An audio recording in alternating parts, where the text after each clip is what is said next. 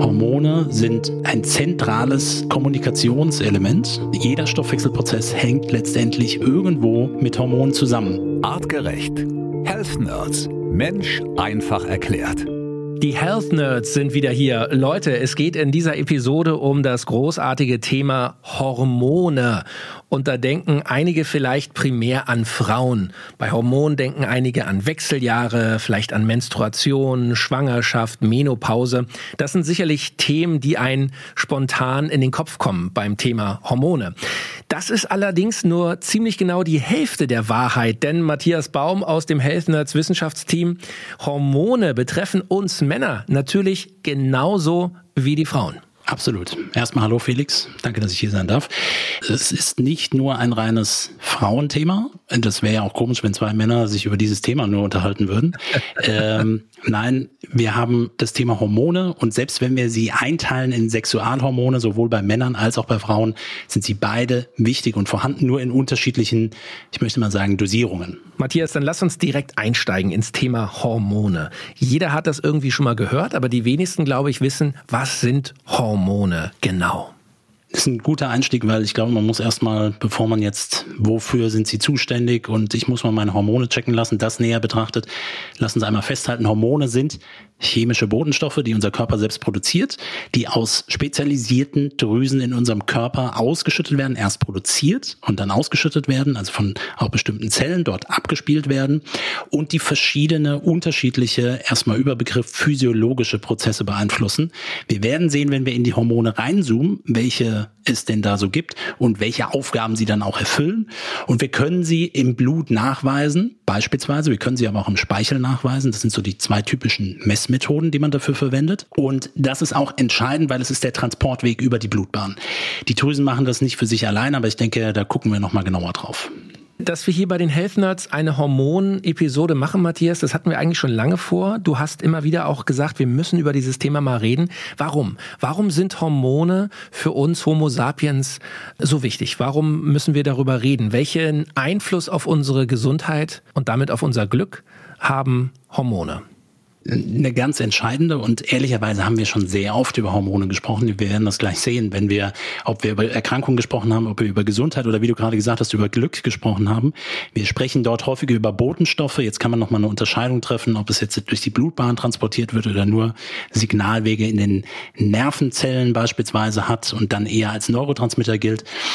Wir müssen nicht alles zusammenschmeißen, aber Fakt ist, Hormone sind ein zentrales Kommunikationselement zwischen unterschiedlichen Organen und beeinflussen auf viele Wege unseren Stoffwechsel, unsere Sexualität, Thermoregulation und, und, und. Also jeder Stoffwechselprozess hängt letztendlich irgendwo mit Hormonen zusammen und gerne dann auch mit Krankheitsbildern, die damit in Verbindung stehen. Mhm, okay, das schauen wir uns alles hier in dieser Folge an. Also wir können euch versprechen, es wird ultra spannend. Ähm, das haben wir schon im Vorgespräch und in der Vorbereitung gemerkt, dass das wirklich ein gigantisches Thema ist und wahrscheinlich werden wir gar nicht alles in eine Folge packen können. Aber wir probieren es zumindest. Lass uns, Matthias, noch mal einen Schritt in der Evolution zurückschauen. Warum haben wir Hormone? Welche Rolle haben Hormone auch schon bei unseren Ur-Ur-Urvorfahren gespielt? nicht nur bei denen, sondern insgesamt beim Leben an sich. Ja? Das heißt, alle Lebewesen haben Hormone beziehungsweise Signalbotenstoffe von einfachen Eizellern bis zu komplexen mehrzelligen Organismen, so wie wir dann eben auch sind.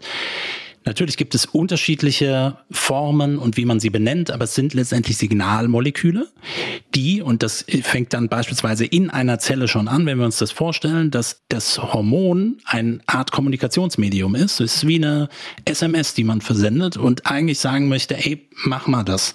Reg du dich mal dafür an. Oder wenn wir zwischen Zellen reden oder von Organ zu Organ sprechen, eine Drüse produziert ein Hormon und es geht an ein anderes Gewebe, was einen passenden Rezeptor hat. Ne? Das ist dieses Thema Schlüssel, Schloss. Hormon ist der Schlüssel und das Schloss ist der Rezeptor, der etwas aufschließt, damit danach irgendetwas passiert.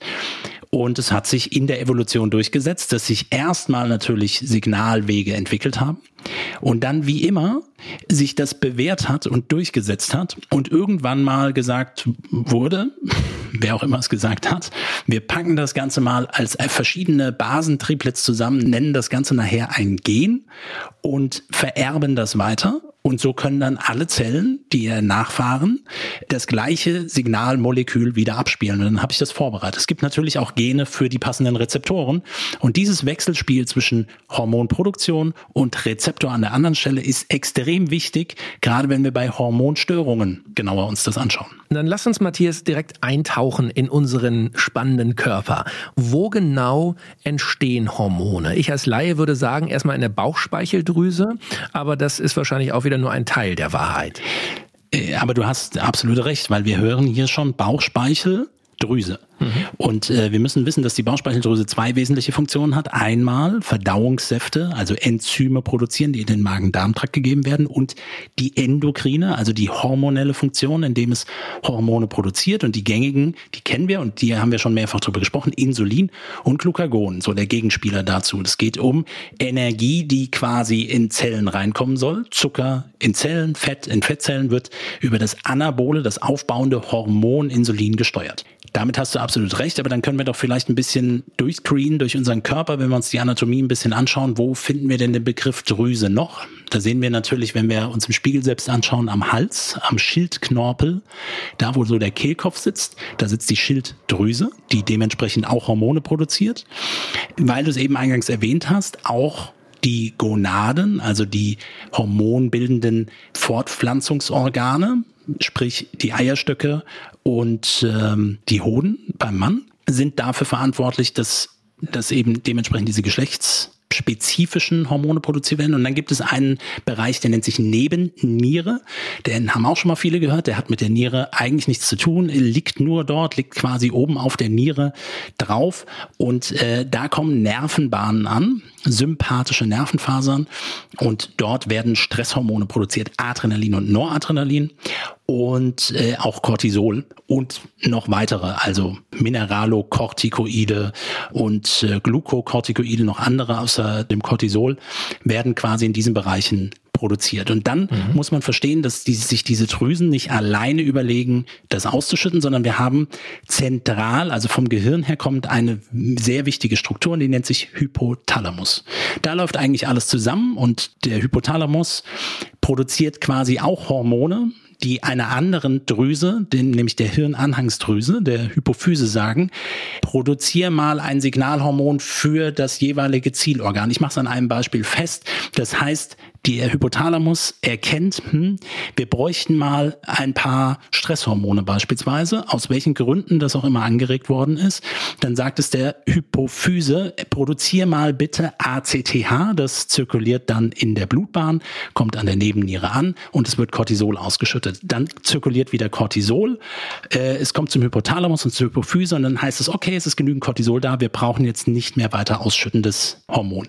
Warum erwähne ich das? Es soll nicht zu zu komplex werden, aber der entscheidende Punkt ist, es gibt Regelkreisläufe, die über das Gehirn gesteuert werden und zeigt uns diese enge Verbindung zwischen Hormonen. Es sind nie nur die Hormone alleine, sondern immer das Wechselspiel zwischen Nervensystem, Immunsystem. Das Immunsystem produziert quasi auch Hormone oder Botenstoffe und ähm, reguliert quasi über unterschiedliche Komponenten Psyche, Immunsystem, endokrinologisches, also Hormonsystem, steht alles im Wechselspiel und dann packen wir noch oben drauf die Psyche. Das heißt, psychische Komponenten, emotionale Komponenten, die sich auch auf unseren Hormonhaushalt auswirken und so haben wir ein ultra komplexes Wechselspiel, aber das macht es auch so unfassbar interessant. Ja, das, das äh, haben wir natürlich schon vermutet, dass das wahnsinnig komplex ist, aber jetzt, wenn du das so aus der wissenschaftlichen äh, Brille nochmal betrachtest, das ist schon sehr miteinander alles verwoben, ja. Und äh, jetzt hast du gerade am Ende auch gesagt, also auch unsere Psyche kann Einfluss auf den Hormonhaushalt nehmen.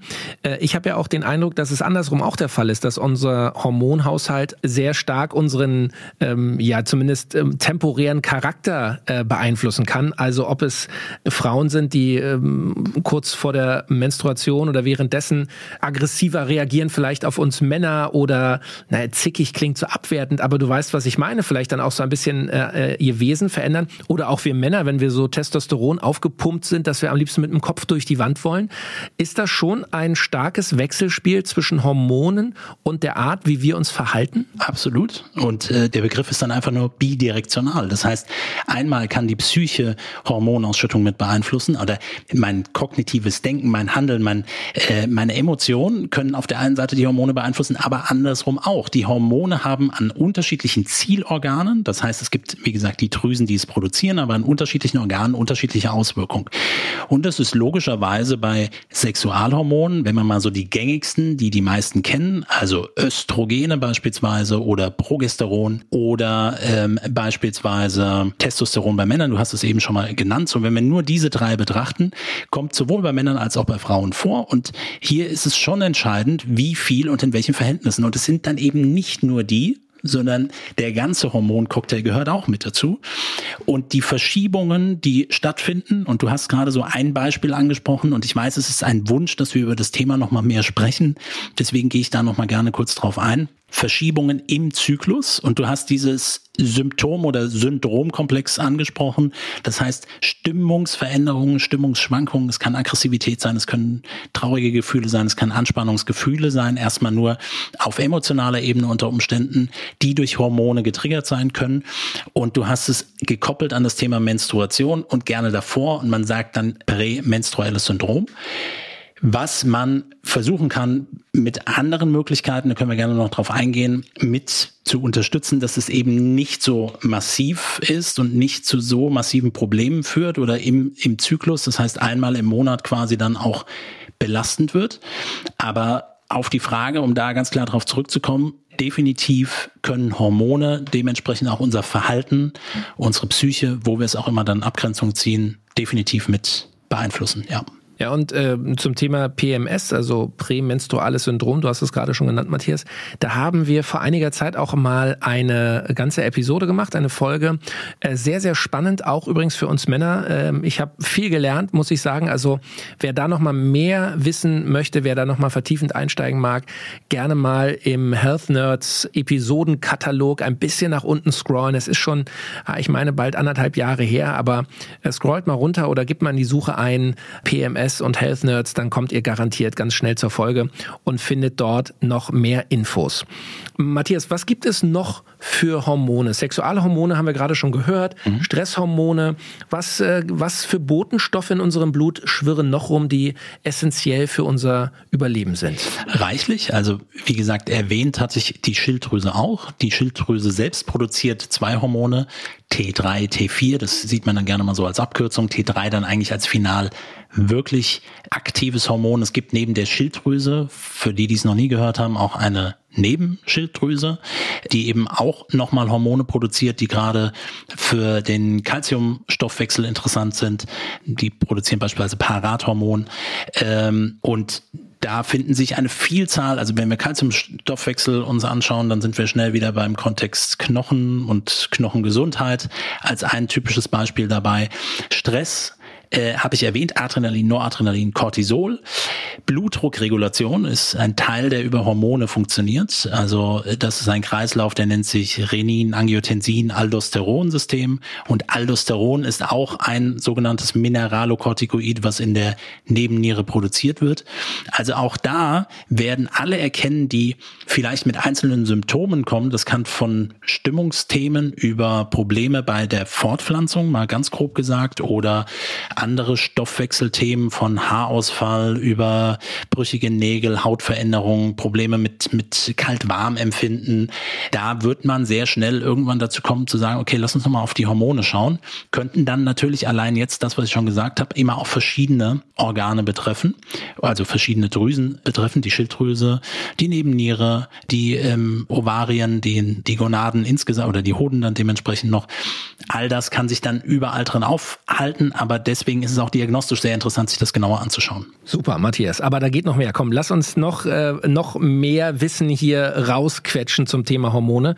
Was gibt's noch für Botenstoffe? Welche Hormone sollten wir uns noch anschauen? Was äh, fasziniert dich und deine Wissenschaftskollegen? Also einmal fasziniert mich persönlich und auch das ganze Team natürlich diese, diese Wechselwirkung, die dahinter steckt. Und deswegen lass uns da nochmal an andere Drüsen denken, die uns nicht direkt als Drüsen einfallen. Allen voran das Immunsystem beispielsweise, das, wenn es aktiv ist, eben auch Botenstoffe produziert. Wir haben über die Abnehmspritze gesprochen und haben über so einen Stoff äh, GLP-1 gesprochen beispielsweise. Es ist auch ein Botenstoff, der produziert wird. Und dann gibt es, wie gesagt, eben in diesem Bereich, gerade im Verdauungstrakt, Grelin, GLP-1. Ähm, es gibt an Fettzellen, wird Leptin produziert, also Botenstoffe aus der Peripherie, die bei bestimmten Reizungen, die durch Nahrung ankommen beispielsweise, oder wenn Fettzellen gefüllt sind, wird viel Leptin ausgeschüttet, die in die Blutbahn gelangen und wieder zum Gehirn gehen und dementsprechend dem Hypothalamus mitteilen, wir sind beispielsweise satt oder es tritt Hunger auf. Da finden wir ganz viele Botenstoffe mit dabei. Das Immunsystem, was mit den Botenstoffen in der Lage ist, auch andere Organe zu regulieren, beispielsweise den Insulinstoffwechsel zu beeinflussen, damit mehr Energie Richtung Immunsystem geht.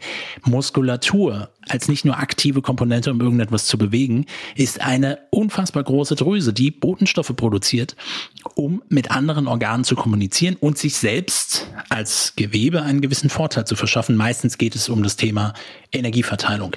Es gibt Hormone rund um den Tag-Nacht, den Schlaf-Wach-Rhythmus. Melatonin ist so ein Beispiel davon und da gehen wir so an die Grenze. Ist es jetzt Hormon oder Neurotransmitter, weil wir wissen, dass Melatonin sehr eng mit Serotonin in Verbindung steht, also einem der Glückshormone beispielsweise.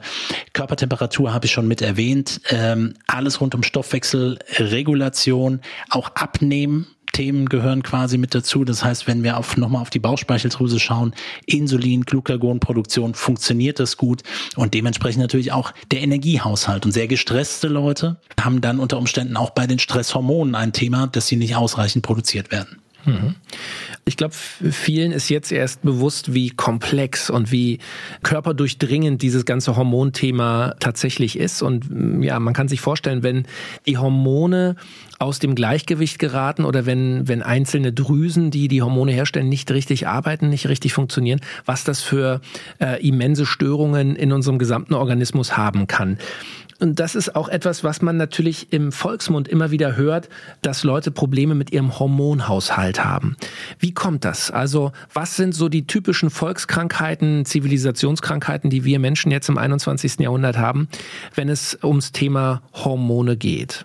Wir sehen eine Vielzahl von Krankheitsbildern, die wir vielleicht im ersten Step gar nicht, ich habe es jetzt ja schon mehrfach erwähnt, mit Hormonen in Verbindung bringen würden. Mhm. Typ 2 Diabetes ist beispielsweise etwas oder auch Typ 1 Diabetes, was eigentlich in der Erkrankung eine Autoimmunerkrankung Typ 1 Diabetes und Typ 2 durch Ernährungsstil und Lebensstilfaktoren hinzukommt, aber es hat ja irgendwas am Ende des Tages mit der Produktion und Ausschüttung von Insulin und der Wirksamkeit von Insulin zu tun. Thema Schilddrüsenunterfunktion, ein sehr weit verbreitetes Thema, dass nicht ausreichend Schilddrüsenhormone produziert werden. Ursachen vielfältig, chronischer Stress, Lebensstilfaktoren, fehlende Mikronährstoffe, insbesondere ähm, Selen, Zink, Eisen, L-Tyrosin, aus der dann das eigentliche Schilddrüsenhormon gebildet wird. Alles rund um das Thema Gewichtsmanagement, Abnehmen, Übergewicht. Wenn ich sage, dass die Fettzellen auch ein Hormon produzieren, nämlich Leptin oder auch wenn es als Prohormon gilt, dann haben wir hier natürlich Botenstoffe, die, wo dieser Kommunikationsweg nicht mehr richtig funktioniert. Auch da spielt es eine ganz wichtige Rolle. Wenn wir die Neurotransmitter noch hinzunehmen, dann können wir mal in die neurodegenerativen Erkrankungen noch mal reinschauen, ne? wo bestimmte Nervenzellen kaputt gehen. Nehmen wir beispielsweise die sogenannte Substantia nigra im Gehirn. Einige kennen das jetzt vielleicht schon. Die geht kaputt, die, die Zellen werden zerstören. Das sind Dopamin produzierende Neurone und sind wichtig für Bewegungsabläufe. Beispielsweise, wir sprechen von Krankheitsbildern wie Parkinson. Im Endeffekt geht es hier um Botenstoffe. Natürlich geht es im ersten Step darum, dass die Zellen nicht mehr vorhanden sind. Aber du siehst am Ende des Tages und dann ergänzt sich das relativ zu dem, was auch, glaube ich, eine übergeordnete Antwort auf die Frage ist, was sind auslösende Faktoren? Wir bewegen uns definitiv in Bereich Lebensstilfaktoren von Ernährung, Bewegung oder eben auch nicht mehr ausreichende Bewegung. Und einen ganz wichtigen Punkt, deswegen wir reden so häufig über das Thema Stress. Die Stresshormone gehören ja quasi auch in diesen Hormoncocktail mit rein. Wenn ich unter dauerndem Stress leide, durch meinen beruflichen Alltag, durch was auch immer, dann produziere ich sehr viel Stresshormone. Das muss erstmal der Körper umsetzen können. Aber Stresshormone machen ja wieder was an unterschiedlichen Zielorganen und können quasi auch andere Hormone runterregulieren. Beispielsweise die Schilddrüse. Das ist total interessant. Deswegen gucken wir immer so auf chronischen Stress, weil es evolutionär betrachtet das Notfallprogramm ist, das Überlebensprogramm ist.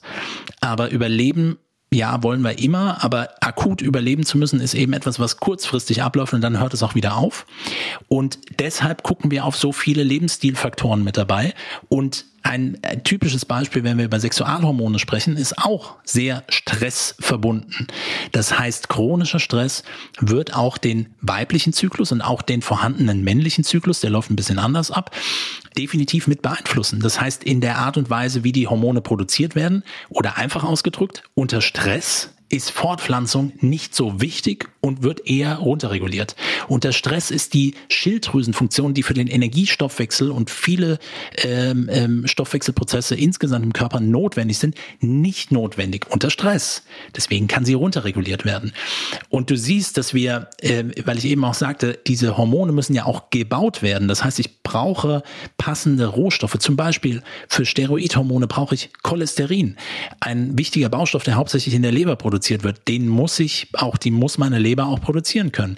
Ich brauche wichtige Mikronährstoffe, gerade bei den Sexualhormonen brauche ich Zink, Vitamin B6, äh, ich brauche Selen. Wenn die Mikronährstoffe nicht vorhanden sind, wird die Umwandlung, und so sind hängen die Hormone auch in einer Kette vom einen zum nächsten zum nächsten, nicht gut ablaufen können. So, da sind Punkte, wo man ansetzen kann. Und wir sind dann zweifelsohne bei Themen, rund um unseren typischen Lebensstil ähm, Beeinflussungsfaktoren und wenn ich es in der in meiner therapeutischen Praxis sehe und es gibt dort Auffälligkeiten, dann sind das definitiv begleitende Komponenten und gegebenenfalls kann man bei bestimmten hormonellen Störungen auch noch andere Interventionen oder auch medikamentös drüber nachdenken, die man auch logischerweise mit einbauen kann, aber nicht unbedingt muss, weil ich interveniere sehr explizit mit einem Hormon, was für den Moment vielleicht gut ist, aber es beeinflusst natürlich das gesamte System. Ja, das wäre jetzt tatsächlich auch eine Frage, die ich hier auf meiner äh, Liste noch habe. Hm. Ähm, das Thema Hormonpräparate. Ähm, es ist scheinbar ein großer Trend, ähm, der in den letzten Jahren auch immer mehr zunimmt. Ich meine, auch in Amerika ist das noch viel verbreiteter als hier bei uns in Europa oder in Deutschland, dass äh, Menschen eben Hormonpräparate zu sich nehmen. Hm. Du hast gerade schon gesagt, natürlich äh, gibt es Krankheitsbilder, bei denen das ähm, gut funktioniert und bei denen das äh, hilft. Aber ähm, wo lauert trotzdem für den Normalanwender, der vielleicht nicht so firm ist oder sich auch nicht wirklich gut beraten lässt, wo lauern Gefahren, wenn ich selber anfange, irgendwelche Hormone zu nehmen?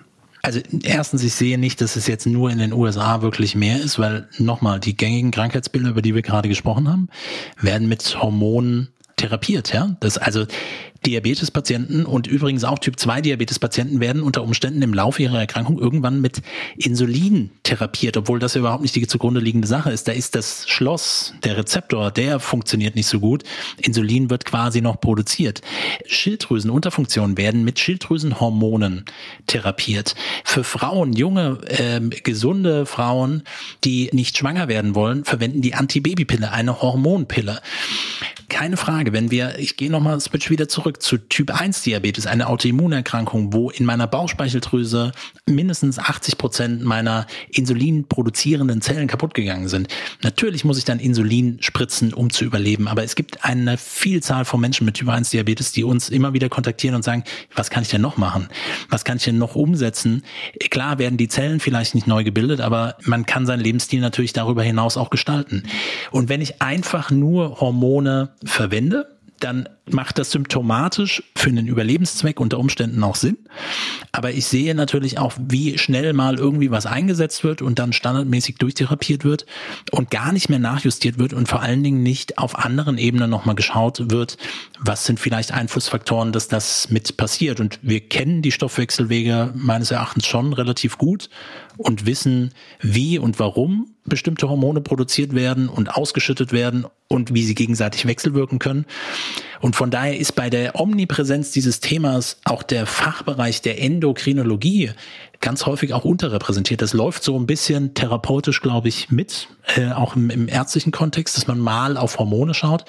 Aber es ist unter Umständen nicht damit getan und man muss schon sehr spezifisch drauf schauen und die passenden Zeiten mit abdecken. Und da müssen sich Ärzte und Therapeuten schon gut mit auseinandersetzen, um das adäquat machen zu können und die Therapie dementsprechend auch passend zu gestalten. So, aber was wir definitiv sagen können, ihr habt ja gehört, wie komplex dieses Hormonsystem äh, aufgebaut ist, was da alles wie zusammenhängt. Äh, selber irgendwelche Hormonpräparate zu nehmen ohne medizinische Gar keinen Fall. Anleitung, Matthias, davon können wir definitiv abraten. Niemals. Also es ist schon, es ist schon in der Therapie muss schon meiner Meinung nach und mündige Patienten dürfen das auch tun. Ich weiß, dafür werden mich einige Ärzte verfluchen.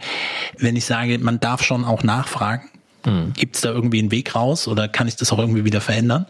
Ich äh, denke, dass jeder Patient auch da eine eigene Verantwortung hat und sollte das auch tun um da auch ein näheres Verständnis zu, zu bekommen, aber bitte nicht selbst irgendwie experimentieren und auch nicht mit Substanzen, die, auch pflanzlichen Substanzen, die hormonähnliche Wirkungen mit sich bringen, östrogenähnliche Wirkungen mit sich bringen, beispielsweise wie äh, Stoffe, die man beispielsweise in Soja findet. Das macht dann keinen Sinn, das einfach mal für sich selbst nur mal auszuprobieren.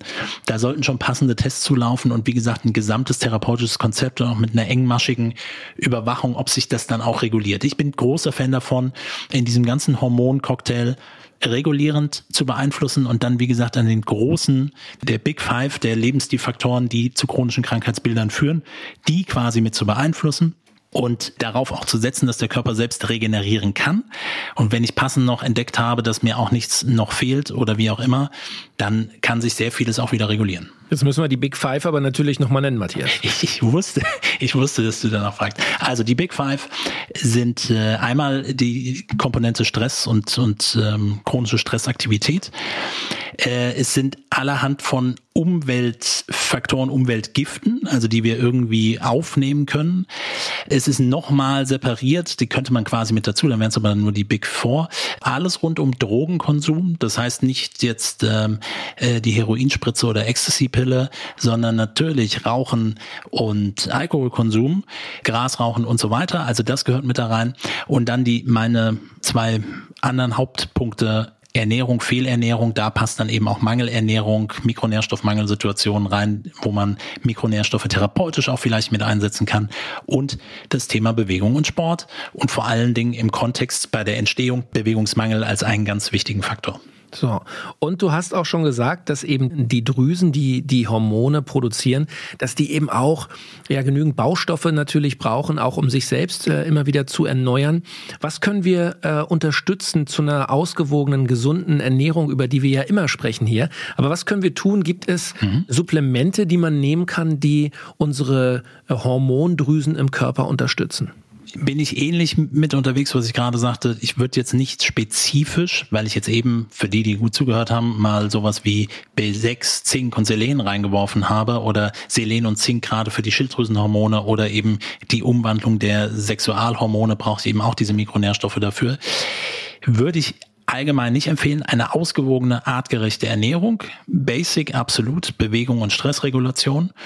Auch wenn ähm, das Thema Supplementierung immer wieder auch auftaucht. In der Basissupplementierung, sprich ein gutes Verhältnis zwischen Omega-6 und Omega-3-Fettsäuren.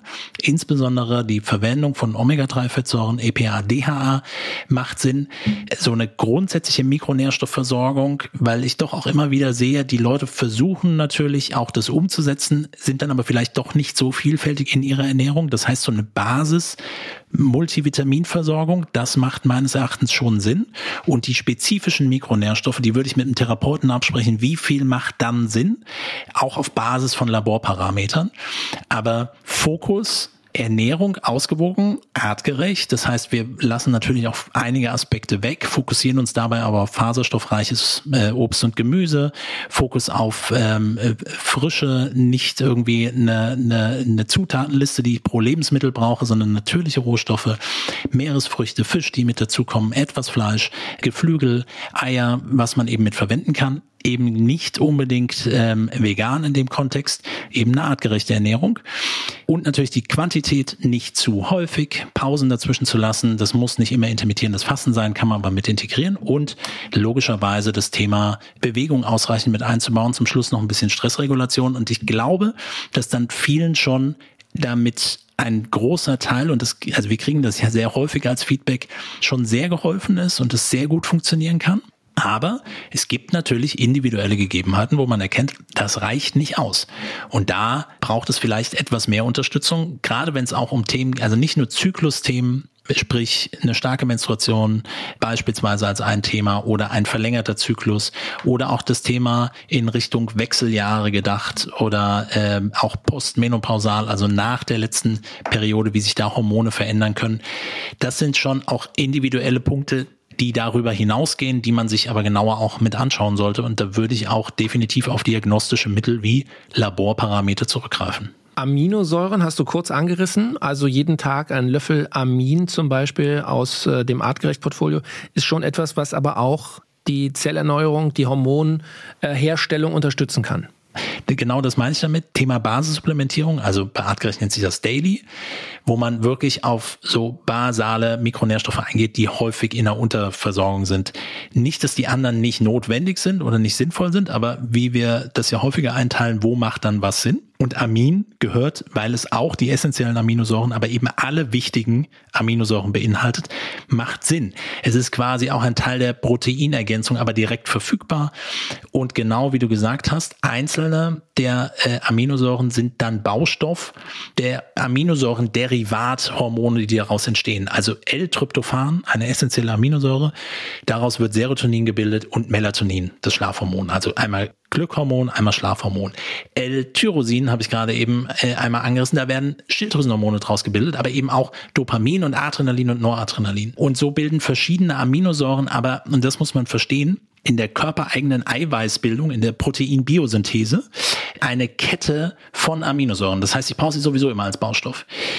Und auch hier gilt, wenn ich glaube, ich kriege das über die Ernährung gut abgedeckt, auf jeden Fall, aber so diese Basisergänzung Aminosäuren, Multivitamin, Omega-3-Fettsäuren und über das Thema Vitamin D3 zu bestimmten Jahreszeiten äh, macht auf jeden Fall Sinn, in, in die Supplementierung mit aufzunehmen und äh, wäre ehrlicherweise auch meine tägliche Versorgung, meine äh, Daily Dose, ähm, die ich sowieso immer mit dabei habe. Aber klar, natürlich, ich selbst auch experimentiere, auch probiere andere Dinge dann auch mit aus, um bestimmte Dinge mit zu unterstützen. Und da wird's dann aber schon spezieller ein bisschen.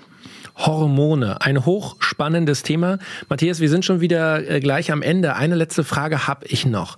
Was sind Anzeichen, auf die ich achten sollte, ob ich vielleicht ein hormonelles Problem habe? Es gibt sicherlich viele Leute, die sich mit dem Thema Hormone noch gar nicht äh, befasst haben oder vielleicht auch der Meinung sind, ähm, mein Leiden, mein Problem, was ich habe, die kommen gar nicht drauf, dass da Hormone hinterstecken können. Gibt es äh, Anzeichen, wo du sagst, wenn das der Fall ist, sollte man zumindest mal den Hormonhaushalt testen lassen? Genau, ob es dann der Hormonhaushalt ist oder einzelne Hormone, die rausgetestet, muss man schauen. Aber ich, wenn ich jetzt mal so ein paar Dinge zusammenstelle als Symptome, dann wird einem schon auffallen, okay, es gibt natürlich Verbindungen zwischen einzelnen Hormondrüsen und, und Hormonen, die damit in Verbindung stehen. So das häufigste und gängigste, was die meisten auch kennen, ist alles rund um Thema Erschöpfung und Energiemangel. Da sind wir definitiv im Kontext der Stresshormone und einem Stresshormonprofil funktioniert das ausreichend? Funktioniert das wirklich gut? Auch das Thema würde ich nochmal mit reinpacken, Immunsystem, was macht das? Weil das, wie gesagt, produziert ja auch Hormone oder Botenstoffe, wo wir was draus ablesen könnten. Energiemangel, brüchige Nägel, Haarausfall. Klar, einige denken jetzt sofort an, an, an Mikronährstoffe wie Eisen beispielsweise. Ja, kann ein Faktor mit dabei sein, aber da würde man wahrscheinlich auch in Richtung der Schilddrüsenhormone schauen. Gerade wenn es auch um etwas wie Gewichtszunahmen geht, äh, wie gesagt, so Thermoregulation, immer frösteln, immer kalt sein, vielleicht gibt's da irgendeine gewisse Auffälligkeit, da würde man sehr wahrscheinlich auf Schilddrüsenhormone schauen. Alles rund um das Thema Übergewicht, Fetteinlagerung, Fettleibigkeit, da würde man sicherlich direkt oder indirekt auch immer diesen Hormonkontext mit betrachten, sprich alles, was so aus der Peripherie kommt, Themen wie Leptin, äh, Grelin-Produktion, auch wenn das nochmal ein bisschen anders in der Bestimmung ist oder nicht im Hauptfokus steht. Und dann rund um die Sexualhormone, die werden gerne und häufig untersucht. Da gilt für Männer übrigens, das würde ich auch dann mit ansprechen, da lässt man nicht nur mal seinen Testosteronspiegel, seinen freien Testosteronspiegel testen, sondern sollte sich auch explizit die anderen Hormone, die eigentlich die typischen weiblichen Hormone sind, zumindest mal mit anschauen. Weil äh, die Umwandlungswege zwischen Testosteron und Östrogen beispielsweise spielen eine wichtige Rolle und wir sollten schon das Gesamtbild dann nehmen. Bei Männern unabhängig, weil wie gesagt, da berücksichtigen wir nicht wirklich einen Zyklus. Bei Frauen auch, wie gesagt, Progesteron, ähm, die Vorstufe äh, Pregnenolon, Östrogen gehört mit dazu, LH und FSH, also äh, Follikelstimulierendes Hormon und luteinisierendes Hormon gehört auf jeden Fall mit dazu, Prolaktin. Das ist schon, dass man in der Gänze sich das in einem bestimmten Zeitpunkt des Zyklus und man geht so von Tag 21 äh, des Zyklus aus, plus minus zwei Tage, so das ist ungefähr so eine Range, weil da macht's, ich weiß, einige Frauenärzte würden jetzt eher sagen, okay, der Fokus sollte eher am Anfang des Zyklus liegen.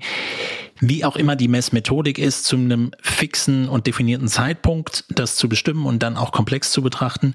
Und alles, was bei Frauen beispielsweise rund um Störungen im Zyklus auffällig sind, Gewichtsveränderungen, da darf man sicherlich auch mal irgendwann in Richtung Hormone gehen, wenn alle anderen Maßnahmen, und wir haben ja auch Anfang dieses Jahres viel über das Thema Abnehmen gesprochen, und es gibt natürlich so dieses Grundprinzip von Kalorienreduktion, ich muss in einem Defizit sein, aber es gibt eben auch eine Vielzahl, ich meine, es sind, ich hatte acht Faktoren, glaube ich, aufgezählt, da gehörten die hormonellen Komponenten auch mit dazu, die letztendlich die Gewichtsreduktion, das Abnehmen, die Fettreduktion mit erschweren können, weil wir hier Auffälligkeiten finden. Nichtsdestotrotz muss ich trotzdem Ernährungs- und Bewegungskomponenten mit einbauen, aber ich kann schauen, ob da vielleicht auch mit einer Ursache liegt. Also Müdigkeit, Stimmungsschwankung, Kopfschmerzen, Konzentrationsstörungen, Schlafstörungen, Gewichtszunahme, Abnahme und so weiter. Matthias hat hier eine Riesenliste äh, genannt. Äh, das können alles durchaus Themen sein, wo Hormone eine Rolle spielen oder womit wir äh, Probleme bekommen oder haben, wenn die Hormone da nicht richtig funktionieren. Matthias, ähm, das war eine unglaublich intensive, dichte Folge mit viel Wissen, vielen Fakten und ich sage ganz herzlichen Dank dafür. Heute in einer Woche gibt's die Sprechstunde. Da beantworten wir eure Fragen rund um das große Thema Hormone und daran gekoppelt gleich noch die Frage an euch. Ähm, schreibt uns das gerne auch als Feedback. Welches Hormonthema interessiert euch ganz besonders? Gibt es ein Thema, in das wir nochmal tiefer eintauchen äh, können? Denn Matthias, das muss man ganz klar sagen, im Grunde kann man zu jedem Hormon locker eine Podcast-Folge machen locker. und äh, zu jedem Hormon ein paar Erkenntnisse und auch äh, Interventionen, Wege, Lösungen liefern. Also schreibt uns gerne dazu, welches Hormon interessiert euch ganz besonders und dann freuen wir uns drauf, wenn wir euch hier bei den Health Nerds wieder mehr Wissen vermitteln können. Matthias Baum, herzlichen Dank. Ich bin Felix Möse, wünsche euch eine gute Woche. Wir hören uns nächsten Donnerstag. Bis dahin, bleibt gesund. Vielen Dank. Artgerecht. Health Nerds. Mensch einfach erklärt. Ein All Ears on You Original Podcast.